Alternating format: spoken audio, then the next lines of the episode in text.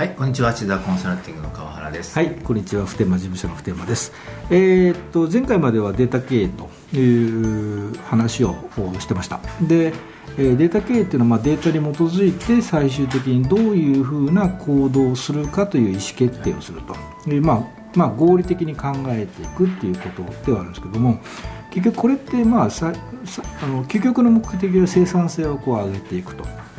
まあ、中小企業なんか少ない、ね、お金であのビジネスをしなきゃいけないわけですからそうするとできる限り、えーまあ、借りたお金とか手元のお金をこう元に、えーどんどん成長していこうってことを思想でやってるんですけども、まあ、一見生産性向上ってちょっと難しく感じるんですがなんかもっとこう仕事を効率的に回していくっていういろんな方法があると思うんですけども特にこう川原さんの中で生産性を下げてるなっていう行為とかって気になるとこってありますか？そうですね。あの、まあ、特に最近よく思うのはやっぱり非同期コミュニケーションをまあ取らない、まあ、同期コミュニケーションしか取らないっていうようなやり方をされてる方ですね。同期コミュニケーションと非同期コミュニケーション、はい。うんこれどどういうことなんですかね、同期っていうのはもうお同じ、まあ、まさに今そうですけど話をするように、同じタイミングでコミュニケーションを取るというやり方で、うん。非同期っていうのはまあ同期をしないということなので、うん。メールとかうんチャットみたいにこう投げかけるんですけどその内容を見て返信するのは別に後でもいい。まあ、こういうやり方ですね。あ時間をずらす。そうですね。ああなるほど、はい。はい。で例えば昔からあるあの書類とかそうですよね。あそうですね。ね書類をこうでもなんかちょっとやらしい考え方だけど、はい。書類が多いとなんかかえってはい。ビジネスが滞るとかなんかあれそういうのあるじゃないですか。ああまあそうですね、うん。はい。でもそのなぜこの非同期コミュニケーションということが重要なんですかね？あそうですね、まあ、いくつかありまして、まあ、一つは、まあ、あの例えば同期コミュニケーションの典型って、まあ、電話だと思うんですけど、まあ、電話でしかコミュニケーションが取れないと、うん。お互いが電話できる環境にないとコミュニケーションがまあ取れないわけうんですよね、で例えば電話かかってきまうんすと、例えば僕今あこうやって話をしてるのに出れないと、うん。なった場合はまた後でかけ直さないといけないわけはいですね、でかけ直す時はもしかしてまた相手が出れないかもしれないと、うんうんほんならまた相手かけてくると、また出れないという、本当に何往復もしないといけないこともあって、でままたかこう取れたとしても、うん。例えば外で歩きながら取れましたと、はい。実はメモ取らないといけない場合、うん。またじゃあメモ取る時になってかけ直しますはいみたいなことで、はい。まあ、非常にその時間ってお互い無駄うん。ですよね、うん。うん。そのこうまず環境が整えないといけないっていうのがあると思います、はい。なるほどね、はい。あー確かにありますね。あのミーティングのスケジュールミーティングも結局同期コミュニケーションじゃないですか、はい。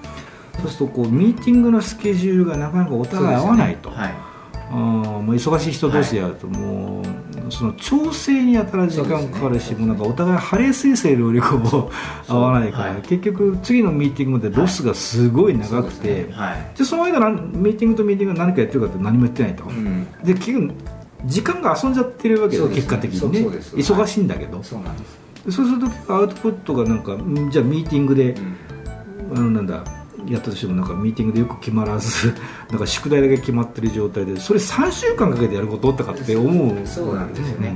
もうそれだったらもうみんなが見れるチャットでビャーってやっとけばもう進んでたんじゃないのっていうのがやっぱ3週間無駄にしたらやっぱりね、うん。うんその間に世の中はもっと進んでるわけなのでそうですよね。まあすごくやっぱ損失ですよね、うん。はい。でもまあよく言うのがあのいや昔はあのそんなメールも何もなかったわけで、うんやっぱ電話でこうメモを取りながらやったもんだとかってよく言うんだけど、はいはいはいまあ、周りがそういうふうにねこそうですね。うスピードが上がってきてるとか自分たちがそのスピードが遅いままっていうのはそれは結局相対的に、まあ劣化してることになりますからね。そうですね。はい、でもなんか一見電話って早いような気がするんですよね。まあかけるまでのかける方からしたらかけるまでは早い、うん。まあ、書くよりも早いと思うんですけど、うん。まあ、実際にそういうふうにこうコミュニケーションが取れるまで時間がかかったりうん。とか、あるいはあとはそのまあ電話かけられた方が後工程はいはいはいですよねはいメモ取らないといけない、うん。あるいはそれをじゃあ他の人に指示する指示するとして、うん。もう一回書き起こしてうん。言わないといけない、うん。その内容を例えば5人に伝えようと思うと、はいはい。またなんか電話でする人また5人に電話かけてするのかと、はいはいみたいな話があるので、まあ結果的に見たら、うん。まあ、長い面で見れば、うん。まあ、結構無駄が多いなそうですね。そうですね、はい。最初はとっかかりは短いけど、はい。後工程大変、まあ仕事と一緒ですよね、まあそうですそうです。はい。とりあえず適当にやって、はい。あとはえらいことになるんですよ、はい。でもしっかり、はい。あの何をやるかって明確に目的感を置いてやった方が、最初はちょっと大変に見えるけど後工程が楽、そそうなんですよ、であれどうやったっけみたいなねああもうそんなばっかりですからね、はい。言った言わないとかね、電話とかも最悪ですよね、はいはいだからうん。すごく、まあ、もコミュニケーションロスっていうか、まあ、うん。無駄はやっぱ多いんですよね、はい。なるほどね。これってもしかしたらあれかもしれませんね。その、えーっと会社に行かないと仕事ができないとか、うん。会社に行かないとコミュニケーションができないってとこともちょっとつながってるかもしれませんねなんか。そうですね。あのやっぱりこういうように、まあ、時間を同じくしてないといけない、まあ、うん。うん場所もいつにしてないとできないって、うん。やっぱ思い込みがあっはいてえーできないっていうようなところでいくと、まあうん。根本は一緒かなと。そうですね。会わないとできないってなってくる逆に会うまで何もできないってことですよね。そうですね、そうなんです、はい。本当にそうなのかって私はちょっと違うような。そうですね。そうですね。まああとは電話は、まあ、で電話に限ってで言うと、うん。やっぱり、まあ、僕は結構ぐっと考える仕事が多いじゃないですか、そういう時にやっぱ電話がかかってくると、うん。やっぱ集中がこうあ思考が切れちゃうので、僕はすごい嫌なんですね。そうですね。電話ってあの、はい。相手のあのペースを思いっきり乱しますからね、ペースと時間と集中力を奪う行為だと思うので、うんあの本当にね、まあ、ととはいえ、まあ、ぜ全部チャットでできるかできないんですけど、うんそれは電話とか、うん。あ方がいいことはうん。あるので、うん。それはもちろんそうなんですけど、うんそれ別にチャットで一言入れたらええやんみたいなやつを、うん。もう何回もやり取りして、うん。えー電話してこう散々集中乱された後にそれかいっていうとすごくやっぱりあの もうなんか損した気分になりますよね。確かにそうですよね、お互いも今いろんな忙しい中でみんな仕事してるわけで、やっぱそこ全体でバランスを取るっていう、まあ、もう本当に緊急時はねしょうがないでしょうけどね。はい。あのそれ今かけないかんっていうようなことまでかけてしまう,、ん。んん。そうですねあの一番多いのがメールを送ったんですけど 勘弁してくれよって。ねなんかシファックス送りましたけどそうそうそうそうはい。もうで今はねそういうの発達してるから逆にそれ使い倒して例えばなんかあのミーティングにしても本当に、えーやらなきゃいけないミーティングうん。と、まあ、あとはもちろんミーティングのその副次効果としてね、はいはい。話してる時間にいろんな別のアイデアが出てくるってあるんですけど、うんうんうんそね。そればかりじゃないですよ仕事だと、うんそうですね、うん。はい。そうなんです。まあそこはまあこれに限らずですけど、うん。まあ、新しいことができるような、まあ、うん。テクノロジーの進歩で出てきてるので、うん。一回やってみてやってみるとやっぱり昔のやり方の方がいいとこって逆にそうですね。こうすごくわかるじゃないですか、うん。それをもっと有効に使おうとか、うん。こうミーティングをもよりこうミーティングの良さを引き立てるためにこういうミーティングしようとかっていう発想になると思うので、多いですよね、はい。そのミーティングがやたらと多い会社多いですよね、結局ミーティングやって仕事先になっちゃってるんですね,、そうですね私からするとそれはお金を生み出してるのかって思うことが多々あるんですけど、すすごいコストですよね時いやすごいコストですよ、あの役員さん集めてのやつとか、そうなん何十万とかってそうそうそうそうそう。で役員がこう集まるのにこう書類をあのたくさん揃えて、でその書類もちろんコピー代だけじゃなくてやっぱり人件費ですよね、うんそうですね。準備にかかる人件費、はいはい。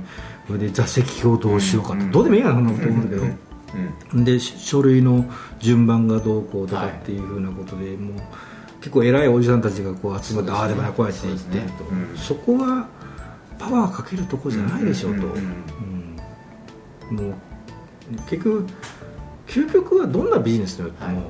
最後はお客様にサービスとか物を買ってもらって、それで対価を得るっていう仕事でしかないから、究極は営業なんですよ。あそうそうだと思いそう。だから営業の方に時間をかけていく、お客さんに支持されるどこに時間をかけなきゃいけないとなってくると結局やっぱりコミュニケーションっていうところもねあのできる短くするとかね。ですね。そうですね。はい。うん。でも今今いろんなツールが揃ってますからね。いや本当にすごい便利ですよね、だから月、えー例えばそのメールはまあもう結構皆さん使われてると思うんですけど、私はちょっとあんまメールはあんま好きじゃなくて、うん。あのチャットツールとかね、はいはい。うん。あのまあ、川原さんと私の間のチャットあのスラックとかはい。使ってますけど、私はチャットツール今何種類4種類使ってるんですけどはい。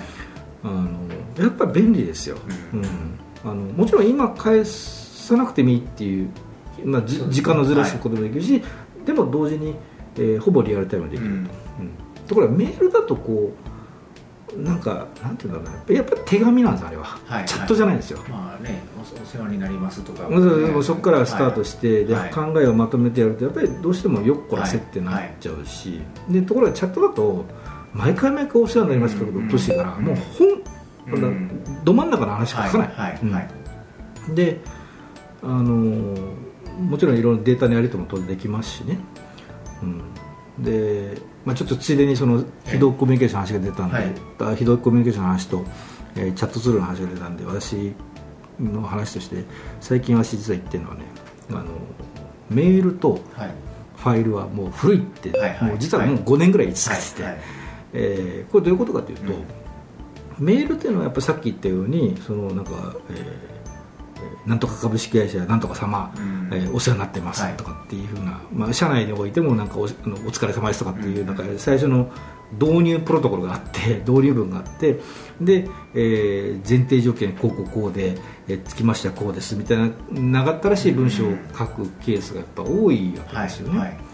で非常にこう時間もかかるし、でメールって埋もれやすいんですよ。うん。埋もれやすい。はい。はいみみんな工夫してますよ。あのなんかなんだっけフォルダー分けてみたり、はいはい。色付けしたりって工夫はしてるけどやっぱりこうなんかごちゃごちゃになりがちだと、でそうするとこうあの見落としてしまったとかって結構やっぱあるし、はいはい。でそれはやっぱり文章も長い長くなりがちですね、うんで結局何が言いたいかよくわからんみたいなうんうん。ことが起きてしまう、うん。だからチャットだとまあ本当にこう必要なことしか最低限しか書きませんから、はい。まあ、会話になってるっていうのと、まあ、その経緯が分かりやすい。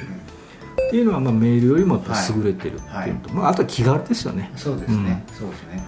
っていうので、まあ、いざとなったらそのチャットツールからいきなりあのなんだウェブ会議とか、うん。音声会議とかできるのはもう普通ですし。そうですね。